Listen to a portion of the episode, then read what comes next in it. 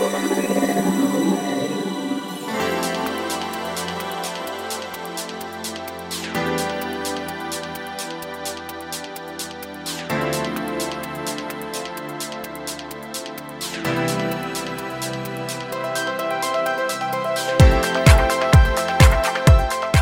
にちはゆきです。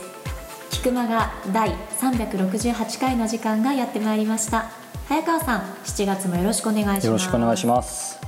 さあ7月ですって早いですね。そうですね。まあ今日僕が僕らがね7月ですけど、収録してる場所は皆さんには伏せておきますが、はい。まあここはまだねちょっと梅雨も明けてないええ。感じですけど皆さんがお住まいの場所はいかがでしょうかということですね、はい。まあ何が言いたいかというと、ええ。皆さん梅雨のマストアイテムといえば何でしょうか？やっぱ傘でしょう。ですよね、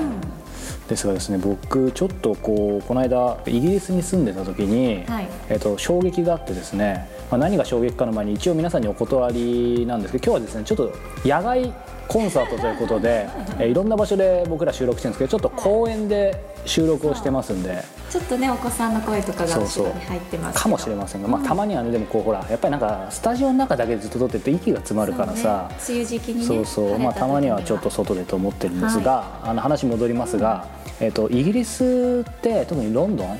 あ、ゆきちゃんもイギリスいたと思うけど天気がそう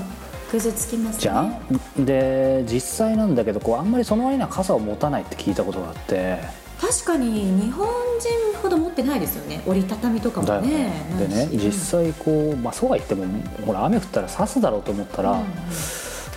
まあ俺がか見た限り本当に刺さない人が7割ぐらいかじゃないかな。確かになんかしょっちゅう降ったりするらしいし読めないらしいからっていうのもあるんだけどそうそうそう持つよね日本人なら、うん。で本当に持たなくてでまあちょっとそのイギリス人の向こうの知り合いに話を聞いたの。になんで持たないのっていう話をしたら、そしたらなんか彼らの中ではなんか要は合理的じゃないらしくて。まあ、つまりさっきのね、うん。えいつ降るか分かんないのにそんな持っててもしょうだ俺らからするとほら日本人からするといつ降るか分かんないからこそ持つわけじゃん。そうそうそう。だけど彼らからするといつ降るのか分かんないのに持ってもしょうがないってことだったり、まあ、そもそも面倒くさいとかはだからなんかあのプラクティカルじゃない合理的じゃないっていうふうに言われて、たださ現実的に濡れたら困るじゃん。あそうよね。そしたらなんかちょっと笑われてほら日本人みたいにこう見た目あんまり気にしないからってこれ僕が聞いた人の意見ですよ。へえでただすごく腑に落ちたのが、じゃあでも降ってる時みんなどうしてんのかと。そうですよね、で見たらね結構みんなフードそうね。フード率がね高い。そう。であのみんな意識してなかったと思うけどほら俺らさ、日本人でこう、まあ、ジャケットとかさ例えばユニクロとかの何かにさ、こうほらフードついてるけどさ、はい。はい実際そんなにかぶんないでしょ？ある意味さ誤解を恐れずに言うとちょっとおまけみたいなもんだよね。私が酔っ払ってかぶるぐらい、でしょ、まあしょっちゅうなんだろうけどさ。いやなのであの彼らからするとそのフードの方がよっぽどプラクティカルだと。なるほど。そう。だから傘持ち歩かなくていいわけじゃん。そうね。そう。ただフードは、うん、フード率がつまりフロンドンはフードがおまけじゃないと。これが言いたかったです。ちゃんと意味があってついてるんだね。そうそうそうそう。まあそんな感じでですね、えーこの梅雨も明けたか明けてないかのこの時期にちょっと傘のことをはい。皆さんにお伝えしたいなと。まあ文化の違いですよね。そうね。なかなか興味深いオはい。ープニングでございましたけれども、引き続き本編もお楽しみください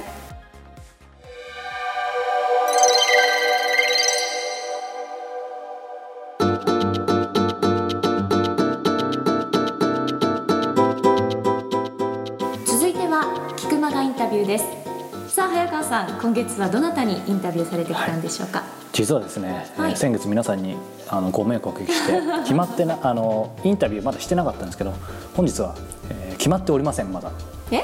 というのは、えー冗談で今回はですね、はい。ちゃんとインタビューを終えてます。当たり前のことですが、今回ですね、えー脚本家で、えー劇団ラッパ屋主催の、えー鈴木聡さんにお話を伺いました。いかがでしたか？あの鈴木さんですね、まあ、またこれインタビュー中でも、えーいろいろお話をぜひぜひ皆さん聞いていただきたいんですけどもともと会社員をサラリーマンをやってながら劇団を旗揚げして、えー果てはですね、えー朝の連続ドラマの脚本も書きテレビドラマの脚本も書きこの劇団を主催し続けてるという、まあ、その彼のねこう会社員をやりながらサラリーマンをやりながらこう劇団働きして、えー、連続ドラマの脚本まで書くっていうふうになってもその人生そのものも面白いんだけど。まあ、まさにそのサラリーマンをやりながらやりたいことをやるやるだけじゃなくて本当に実績を出してくるこの、まあ、いわゆる二足のわらじ三足のわらじの履き方っていうのがすごく、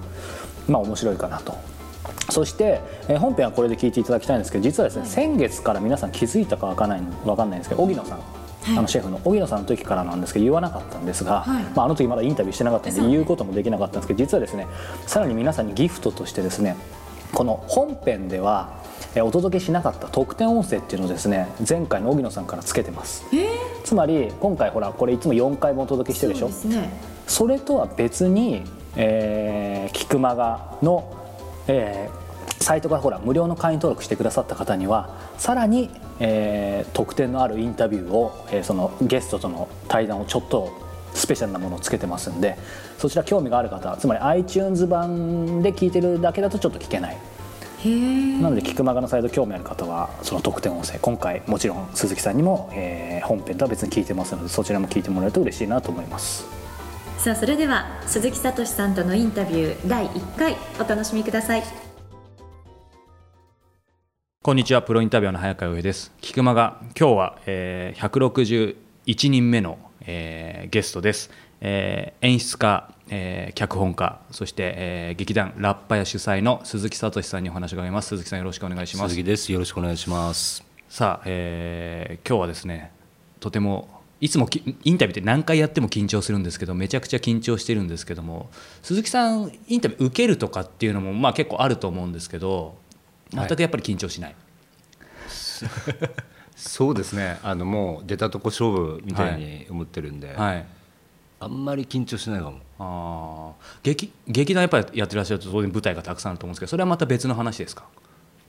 劇団。舞台の時はやっぱり緊張します？舞台はあの、まあ、僕は出ませんけどね、ええ。あの演出したものや、はい、あの脚本書いたものを客席で見る時は、すごい緊張してます でもやっぱ見ます？見ますよ。それはそうですよね、はい、自分の劇団の公演はほぼ毎ステージ見ますね、はい、例えば、うん、こうそのとそれを、えーと、記録用に撮って、うん、まあ、表には出ないでしょうけど、はい、そういうものを後で見るとかもあるんですか？うん、それもありますけれども、うん、うんあまり見ないですね。それはなぜですか？芝居ってやっぱり映像にしちゃうと半分ぐらい面白さがちょっとなくなっちゃうんですね。はい、うん、それで、えー、何かをこう検証したり、うん、その反省材料として見たり、はい、あの次の芝居のために見たりとか何かちょっとそういう目的を持って見返すことはあるけれども、はい、あのなんかこう何か余韻に浸ろうとか、はいはい、そういうことはまずないですね。あはい、じゃやっぱりそういう意味でもそそやっぱ本番がすべてね。本番がすべてですね。その日時の客席がすべてみたいな感じですね、はい、そうか。あの今回一番聞きたいことに早速入りたいんですけど、はい、あのまあ、鈴木さんというとややはり僕がこうプロフィールとかいろんなことを拝見して気になったのがやはりまあ、博報堂で、えー、はい、会社員で、えー、サラリーマンとして活躍されながら、えー、このラッパー屋をずっとやってこられた、まあ、今はねあのもう独立されてというか会社を辞められてということですけどやっぱりそういう意味その二足のわらじこの言葉が適切か分かりませんが、うん、そこのところでいろいろ聞いていきたいんですけど、はい、まあ、そもそも、えー、担当中君ですけどなんで二足のわらじを履いたのか。これは話せば長いですけども。お待ちしております。あの僕大学が早稲田大学というところで、まあ、演劇が盛んな学校なんですよ。はい、で、えー、僕が、えー、学生になったのが1970年代の後半ですね、うん、あの卒業は1982年ですけれども、はい、その頃あの劇団がね30個ぐらいあったね。早稲田の中に。中に。中に、はい。うん、それでもういろんな学校から来るんですよ。はい、でえー、その中で僕がいた劇団は、うん、ちょっとね、えー、エンターテインメント志向が強いというか、はい、あの一般のお客さんにも分かりやすく、うん、楽しい芝居をやろうっていう、うん、あの方針の劇団だったんですよ。それは当時珍しかった珍しかったんですよね。まだいわゆるそのアングラ演劇のうん風が強かったというか、えー、だからそういう意味では、えー、ちょっと異色だったし、うん、えー、あまり評価されなかったと思いますね、うんうんうん、ですごく厳しいことも言われたし、はい、僕の芝居に対してね、はい、でなんかそういうすごくストイックなうん、先輩演劇人たちを、うん、あのの芝居をこれ難しいんだこうこういうことをやってるとあのあの僕の周りのね、おじさんとかおばさんは分かんないんだよなと思いつつもなんかストイックな姿勢にはこうちょっと憧れてたというかね、うん、自分はできないなということで尊敬もしてたの。うん、で、えー、学校卒業する時に、はい、やっぱりちょっと芝居を続けようかどうしようか迷ったんだけど迷った。迷った。でもなんかそういう先輩たちみたいな覚悟はできないなという思いはその時点でありましたよね。それからやっぱり大学の中で何か認められなかったっていうか、はい、ああのちょっと上の人たちに1年か2年ぐらい先輩に鴻上さんとかね第3舞台とかも華やかにやってたし、はい。はい、そういうような評価はもらえなかったなと思って、あのあ才能がないのかな？才能もなんか演劇をやる覚悟とか、あの資格みたいなものがないのかなっていうふうに、そこで思いますよね。うん。ということは当時あれですよね、えーと、や役者をやってたってことですか、ね、いやあの役者1年だけやったんだけど、はい、あの2年目からもう脚本演出ですそれは今の理由でですか？ご自身で気づいてなのいやあの僕は最初からあの書くことをやりたかった。んだと思います。最初から？はい、ただこうその入った時は1年は役者をみたいな。すぐにこう書かせてはもらえないですからね。あ、はい、あのもうでも 1, 1年目から、あの先輩と、えー、共作で台本を書かせてもらったりはもうしたんですよね。あそうなんですか、はい、でもそれだけを聞くとすぐには書かせてもらえないのが普通なのに書かせてもらったってことはむしろ才能があるんじゃないかとかって思いますけどそこだけ伺うと。うんとね。つまりそういうものとその演劇の中で認めていく才能は何か違うなって自分はその早稲田にい。てすごく思ったんですよね。言語化って難しいかもしれないですけどもし説明するとしたらどういう違いなんですかね？おそらくその頃のその演劇っていうのは、はい、どちらかというとそのアバンギャルドなものとかそれから60年代70年代っていうのはまだその学生運動とか政治とこう結びついていた時代があるんですよ。で特に若い人の演劇っていうものは、あのそういうところがこう発信力を持ってたし、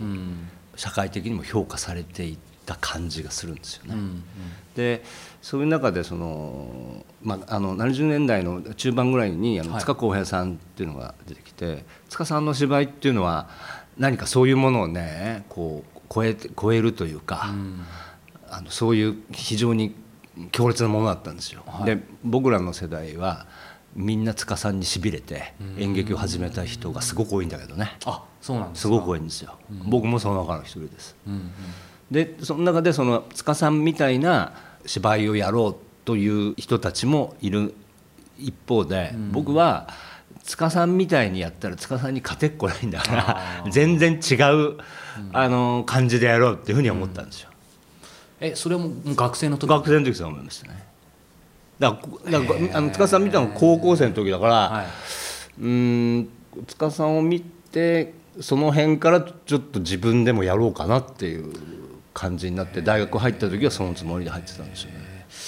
そうかでもなんか今伺うとこうその塚さんのを見て、うん。まあ、例えばすごいとか、インスパイアされて俺も頑張るぞとかそういう人もいると思うんですけど、うん、なんかそこでこうすでに高校生とか大学生の時点で見ただけじゃなくて彼のそこのフィールドでは勝ち目がないっていう、うん、そういう俯瞰できるっていうのはなかなか普通高校生大学生じゃないかなと思うんですけど。あの多分僕天の弱なんだと思うんですよ。天の弱、うん、あのー、人がやってることととにかく違うことをしようって子供の時から思ってたと思いますね音楽にしても、はい、あの中学高校時代音楽もちょっとやってたんですけど。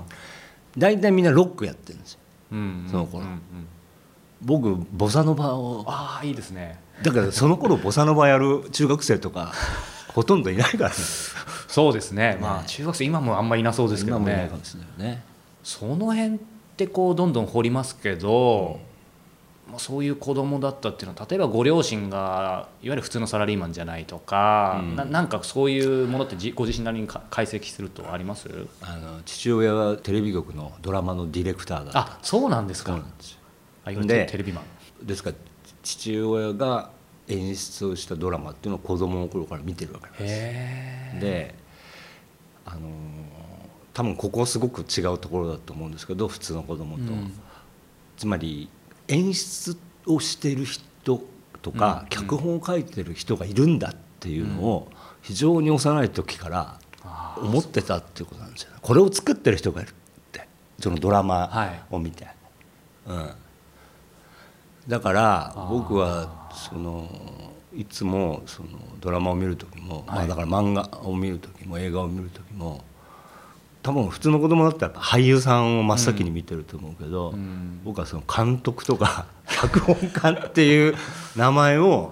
い。つも意識して見てたんですよ、ね、それは違いますね、こう変わってますよね。鈴木さんを前にして言うのも恐縮ですけどやっぱり僕も子供の時だったらそもそも知らないですよね。知らないし考えないですよね。目の前になんか面白いなここに出てる人かっこいいなぐらいですよね、そうだからいつも何かこのお話が面白かったっていうよりは、これを作った人をすごいなとか尊敬してたんですよ、そういう意味ではお父様はなんか憧れみたいなかっこいいみたいなあったんですか？うんとだその親父が、うん、あのうちでねそのテレビのその脚本の何かカット割りをね夜中いつも、うちの茶の間で、はい、あのやってるんですよ。でそそういう作業をは見てましてね、はい、でうんなんかなんて言うんだろうな。職人的なものを感じたと思います、うん、そそういう仕事に対して何か、うん、それはその職人を感じたっていうのはポジティブな感じで受けました？ポジティブな感じだと思いますよ、うん、あの職人というものが、うん、あのかっこいいなと思いますね、まあ、じゃあそういう意味ではこうお父様を見てきて、うん、まあまあね、普通の中高生じゃこう経験しないいろんな舞台も見てきたりとか、あった中でっていうのは分かったんですがそうするとじゃあ自然とさっきのこう大学で、えーと、劇団か、うん、その大学のそこに入るっていうのも結構自然な流れでした？あのー、親父も袋も忘れたで演劇をやってた人なんですまさになんですね、えー、だから、えー、子供の頃からある親しみを感じていたと思います、えー、僕は演劇家ではないんですけどね、はい、親は2人とも演,、はい、演劇家なんですあおお母様もそうなんですよ。だだから多分子供の頃から親の友人とかもうちに来るじゃないですか、はい、大体そういう 世界の人たちが来る学生時代の友お友達とか、うん、今でも俳優さんやってる人とかうちに来るから、うん、そういうものに親しみを感じてると思いますね。うん、それで親父の行けなかったその芝居の招待状を僕は片っ端から中学生ぐらいから すごい、そう特殊な関係ですよねそれは。いわゆる中学生らしい他に何でしょう。高校生もそうかもしれないけど部活やったりとかそういうのもなかったですか？いやあの部活やってましたよ。全然違うことを、うん、でもねそれは放送部っていうあのクラブだったんだけど、はい、それはねなんで放送部に入ったかっていうとねやっぱり多分ねなんか演劇みたいなことをしたいと思ってたと思うんですよね、うん、中学生で、うん、僕は中2の時そこ入ったんですけども、はい。それとうんなんかすごい自由なというか、うん、あの先輩たちがずっとその部室でジャズ聴いてたりする感じだったんで、はいそういう先輩たちにジャズ喫茶行くことを教わったりしたし。中学生ですよね。なんかいいですね。なんだろう。そうそうそうか。だもう15 2年か3年ぐらいからもう一人で吉祥寺のジャズ喫茶行ってたと思いますよ。ななんかどうどうなんですかね？こう、うん、鈴木さんが特にそう、まあ、まあ特集だったと思うんですけどそういうせ、うん、成熟してる感じなのかこう当時はやっぱりジャンルは違えどみんな結構そういうあのね今か 僕はねとりわけなんかおませだった気がします。やっぱりそうですか、うん、あの多分感覚的にね、えー、そういうものに憧れてたんだと思うんですよ、あの早く大人になろうとしてたんですよね。ああそうなんですね、でただ全体的にも、うん、おそらく昔僕らの時代の方がなんか背伸びしようとしていたし、うん、さらに僕らよりもっと先輩たちの世代がもっと大人、はい、早く大人になってた感じがする。背伸びってキーワードありましたけど、まあ、効果不幸が今ねありのままにっていう言葉もありますし、うん、背伸びするってあんまなないです、ね、背伸びは僕は大事だと思いますね。僕はね多分背伸びの始まりはですね昔ね「シャボン玉ホリデー」という番組があったの知ってます？なんか名前だけすみません、聞いたことあるような。それはね日曜日の6時半ぐらいだったかな、ええ、やってた番組なんですけれども「ザ・ピーナッツ」って知ってる、名前だけまた、とクレイジーキャッツは知ってますか？あ,、はい、あの人たちが出てきて、はい、まあ、バラエティ番組の走りみたいなものなんですけども「ザ・ピーナッツ」って歌が抜群にうまいんですわ。うん。でクレイジーキャッツもあの人たちもまさにこの横浜の辺りでもう本当にジャズやってた、バンかもう一流のバンドマンたちですからね、うん、その人たちがああいうあのコミカルなことをやってスターになったんだけども、はい、その人たちが作るさ大人のや、うん、まあ、バラエティ番組だったんですよ、はい、コントがあり音楽があり。それがやっぱり洒落てるんですよね、うん、番組の作り自体が。それで必ずエンディングでは、はい、あの街灯があるセットでね何か霧がかかっていて、でそこでザ・ピーナッツがね「あのスターダスト」っていう歌、はい、有名なジャズのスタンダードナンバーをこう大変美しく歌うんですよ。でそうすると花はじめさんが出てきて、はい、ちょっとなんか、うん「これからどうだい、うん、飲みに行くかい?」とかって言うとあのザ・ピーナッツの2人にこう両側から肘鉄を食らうんですよね。すと「また来週」っつってこう霧の中に去っていくのがいつものエンディングなの。でねこれに憧れたんだよね。幼稚園ぐらいで。大人だなと思って。いっすねまた、うん、で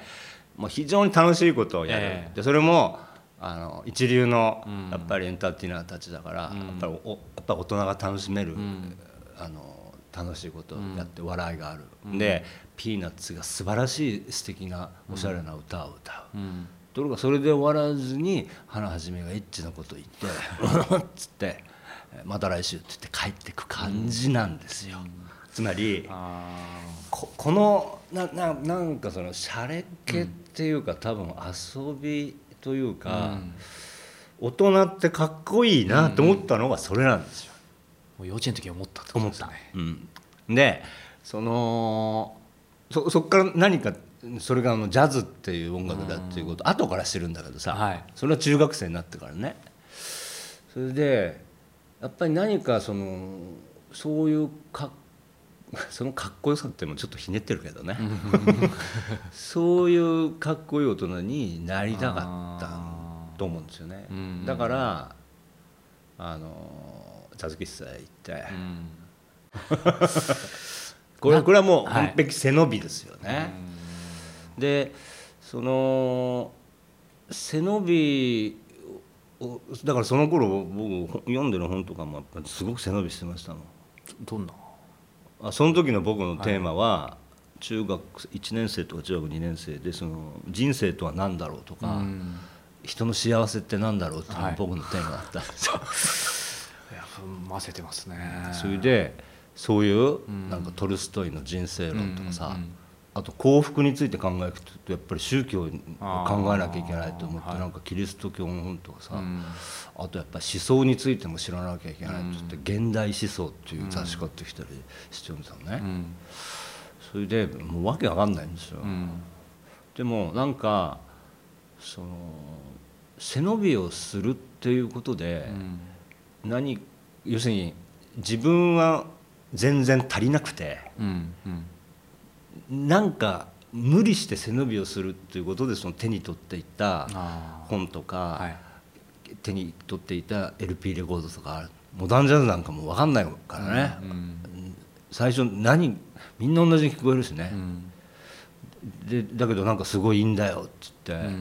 浸ってる先輩たちがいると、早くああなりたいと思って やっぱり無理して聞くわけよ。はいはいはい、落語なんかもそうでしたね。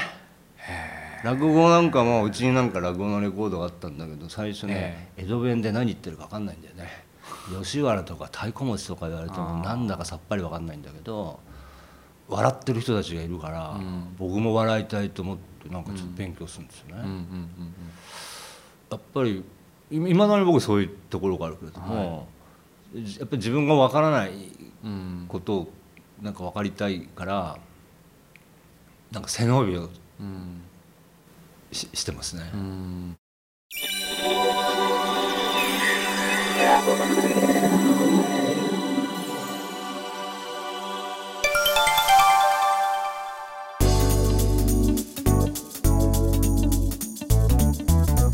続いてはブランニューコスモポリタンです大好きなことをしながら世界を生きている方と早川洋平との対談音声を毎月現地から直接お届けするコスモポリタン2015年6月末号の舞台はマレーシア・クアラルンプールの経営コンサルタント立花聡さんです。さあ早川さん、はい、この方もとても興味深いそうですね。というのを見受けしますけれどもいかがでしたか？いやでもね本当にこう誰誰誰っていう一番つけられないんだけど、うんまあ、その強烈というかいい意味でねすごい刺激をもらって、まあ、パワー圧倒的なパワーをいただいたっていうのはこう近年まれに見るほど立花さんが一番もらったなと思っていて。ちなみにゆきちゃんマレーシアは？行ったことないんですよ。どういうイメージありますか？自然がすごく豊かで、うん、シンガポールとすぐ近いじゃないですか、うんうんうんだからこう行くなら両方行きたいなみたいな勝手なねご旅行そうね。まあそれは正しくてもねもともと皆さんご存知だと思いますけどマレーシア自体というかシンガポール自体がマレーシアともともと一つの国だったのが分かれたってこともありますけど、えー、まあ非常にこう日本からのアクセスもクアラルンプールだったらね直行便もありますし、えー、行きやすいんですけども今ゆきちゃん言ったようにその自然っていうのも一つの魅力だと思います。でマレーシアって島が多分数千数百相当あるんだよだからこう、まあ、ダイビングなんかもそうだろうし今世界中の富裕層がその我先に行っていろんな島を見つけに行ってるみたいなんだけどその一方でクアラルンプールは当然、まあ、世界的にも有名な都市ですからまあ本当に今こうイスラム教の人は今後世界の4人に1人にはなるって言われてるけど、まあ、マレーシアはねイスラムの国だしクアラルンプールはこう経済の発展もものすごいのでその自然とこう発展、その両方のバランスがすごい程よくいいって言われてるのがこのマレーシアクアラルンプール。でその都市でえーまあ、活躍している経営コンサルタントがこの立花さんなんだけど実は立花さん面白いのがもともと中国を中心に世界でこうコンサルタントとかいろんなビジネスを展開しながら、まあ、今回最近移住先ナンバーの呼び声も高いマレーシアで今暮らしています。で彼が一番面白いのは実はこうビジネスの中心は中国なんだけど、えー、食住分離こういう言葉俺も知らなかったんだけど、ねうん、そう。つまり職業の職と住むところを分離する。だから住むのはこのマレーシアクアラルンプール住みやすい、ということでどうして彼がどんな経緯でどんな方法でこの食住分離の、まあ、ライフスタイル立ち上げたのか、うん、っていうことも面白いしやっぱりこう世界生きる上で欠かせないこのコスモポリタンいろんな話をしてるけどでも一番ある意味必要なってビザじゃん。そうなんですよ、ね、ビザについてのリアルな話っていうのも今実はクアラルンプールは、はい、えー、とっても面白いビザの仕組みがあってですね日本人に大人気なんだけど、うん、まあその辺も含めて話もリアルに伺ったので面白いなと。で実際僕がなんか感じたのはやっぱりこう自分が年を重ねっていった時に立花さんみたいなこう生き方ができたらなっていうそんななんか夢を抱かせてくれるインタビューでした。さあそれではここで対談の一部をお楽しみください立花さんのご自宅に今日は来させていただいてるんですけども、はい、クアラルンプールというと皆さん、まあ、マレーシアの首都というのは僕も分かっているんですけども、はい、この立花さんがいらっしゃる地域この辺は閑静な住宅街って感じがするんですけど、はい、やっぱりそういうところなんですか？ええそうですね。あの言ってみればそういうところです、うん、はい東京とかで表すとしたら、まあ、例えると世田谷区ですかね。最高ですね。ここに、まあ、来るまでの経緯って一言でなかなか言えないと思うんですけど、はい、なぜ今クアラルンプールにいるのか、はい、っていうところからお聞きしたいんですけども、えー、まあ、話長くなってしまいますけれども、えー、2001年だったと思うんですが、はい、私以前ロイター通信社っていうところで働きまして海外が大好きでですね、はい、日本に本社っていうか日本本社の方一応帰国命令が出ましてですね、うん、2000年に東京の方に一旦戻りましたけれどけれども、はい、なかなかやっぱり合わないっていうのはあってですね合わない。合わないっていうのは組織っていうのは日本的な組織は自分にあんまり合わないっていうのはありましてですね海外にもう一回行こうということで、2000年後半ですかね、はい、その時中国の上海に行きまして、はい、コンサル会社を立ち上げたのは2001年だったんです、はい、もうそれ以来13年上海を中心に、まあ、いわゆる日本企業向けの、え法律関係それからまあ経営コンサルタントを、えまあずっとやってきました、うん、え中にもですね私は専門としてのまあ人事労務っていう分野がありましてですね、人事労務っていうのは中国にですねあの労働法の改正っていう新しく労働法出てきた2008年だったんですね。あれ以来ちょっと状況少し変わりましてですねいわゆる企業の経営者にとって非常に厳しい経営環境になっていまし、はい、なりまして特に人事労務っていうのは最近多発している悪性事件ですとか、はい、多発してるんですね、うん、そうしますと自分が日々ですね性悪説的な世界ですねあのどっぷり使ってるとですね、はい、メンタルの問題、まあ、家内にも指摘されてるのはどうしてもですね何事も性悪説に捉えてしまう傾向があってですね、うん、これ何としても是正しなきゃいけないと思いまして、はい、少なくとも住む環境を少し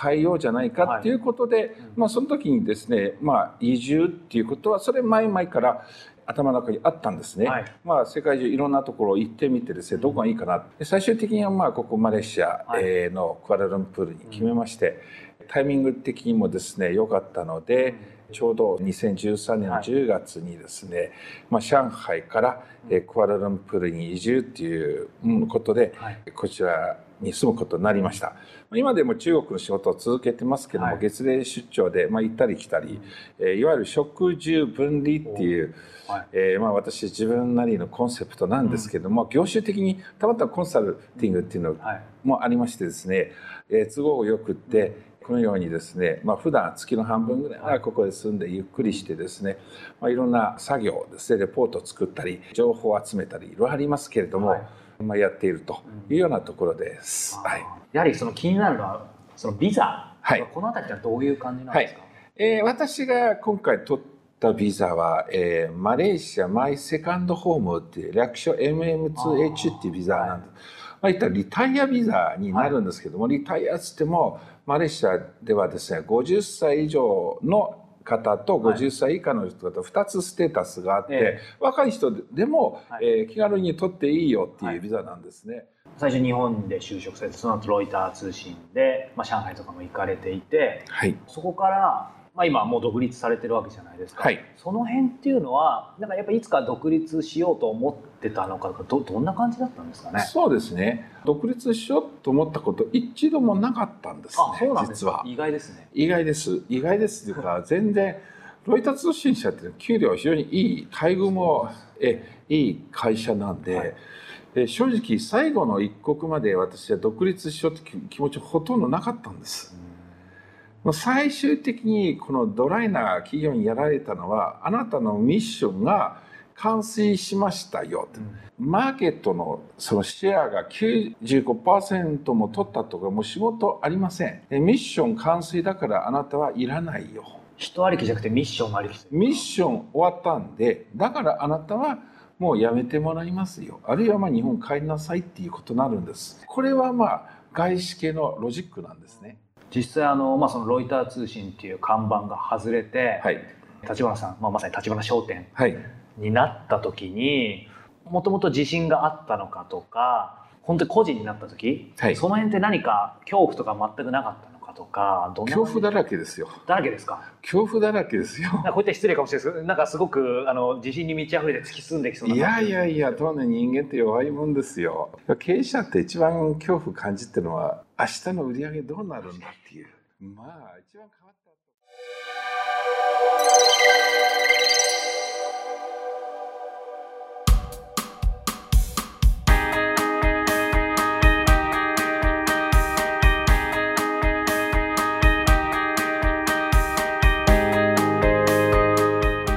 エンディングのお時間です。さあこの番組では皆さんからの質問を募集しております。